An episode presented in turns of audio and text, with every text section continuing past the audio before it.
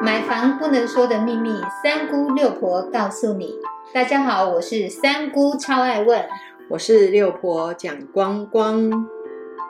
买房一百问第二十六问，关于退户这件事，很多人在买房对保之后，会发现厨房或者是浴室的天花板有渗水的痕迹，而想要退户，但在这个时候，往往就会需要面对建设公司将会没收总价的百分之十五趴。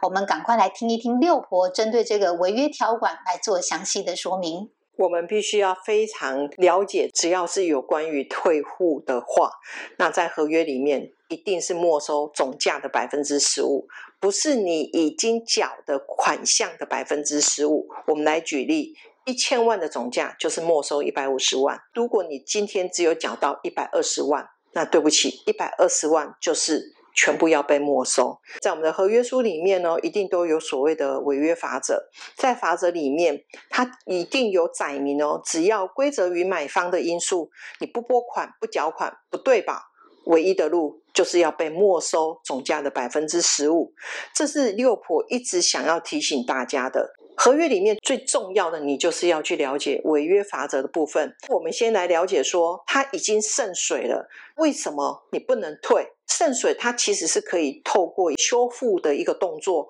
来做一个处理。就一个法律上的一个论点，建设公司它是很负责任的，要去做一个维修的动作，然后你不接受。你选择要请建设公司把你所缴的钱把它全部退回来，在法律的一个观念，他并不这么认为，他一定会要求你接受建设公司的一个修缮的动作，因为这个是一个负责的态度。两造哦，买卖双方哦去做的一个合约的缔结之后，那你发现，在你还没有交屋的时候发现了这个问题，只要建设公司他负起责任来。我们在法律的一个论点是需要给他一个修复的一个机会。他如果把这一件事情放着不管，那你就可以再来提退户的这件事情，而且你可能要直接跟建设公司提，是很难可以成立的。这个时候，如果你是一而再、再而三的修缮都没有办法去复原的话，这个时候我们再来提出另外一些手段的处理。六婆想要跟大家来提醒，如果只是渗水的部分，你想要透过法律途径哦来处理，你温书哎，因为它有修缮就代表有诚意，只是你没有办法接受而已，而不是代表哦建设公司不处理。那这个时候你要怎么办？你要跟建设公司说，你愿意相信他一定会把这个房子修缮好，但是呢，你还是要给建设公司一份纯真信函来保障自己。纯真信函的里面，你就说明渗水的地方，那再附上图片就好了。如果你还是对这个纯真信函有书写的内容的部分不太清楚的话，要留言跟六婆说，六婆会来告诉你，你应该要怎么做才好。针对渗水的部分，就不要走法律了，因为。只要建商他一直在去做一个修缮，你一定是告不赢。所以呢，买新房子遇到这样子的问题，真的会很伤心。但是该面对的部分，我们还是要面对。我们转换一下心境，只要建设公司努力想要去把它修缮回原来的样子，我们真的需要给他肯定。六婆来提醒大家，建设公司要用什么样的比较可以避开的一些功法的部分，在你买房子的时候，你就要去了解在外。墙的施工的防水，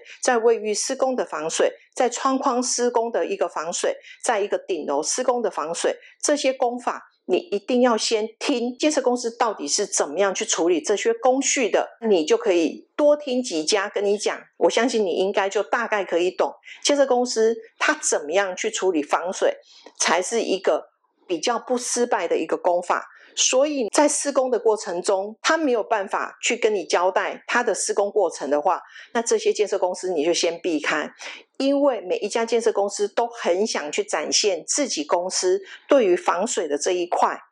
他是怎么做的，想要用这样子的一个工法来吸引买方来买他的房子。所以呢，如果你们去看房子的时候，不是看它的建材有多漂亮，而是要去了解它的防水。怎么样施工，这才是一个重点。这样子就可以让你一开始就避开有渗水疑虑的房子，你买的以后才比较不会有那么多的担心。如果真的不行，还是不了解怎么样去选择的话，你还是会有选择障碍的话，或者你听了建设公司怎么样跟你讲这个施工的一个工序，你还是非常的不清楚，那欢迎你们在我们的底下留言，六婆一定会很热情的去回应大家。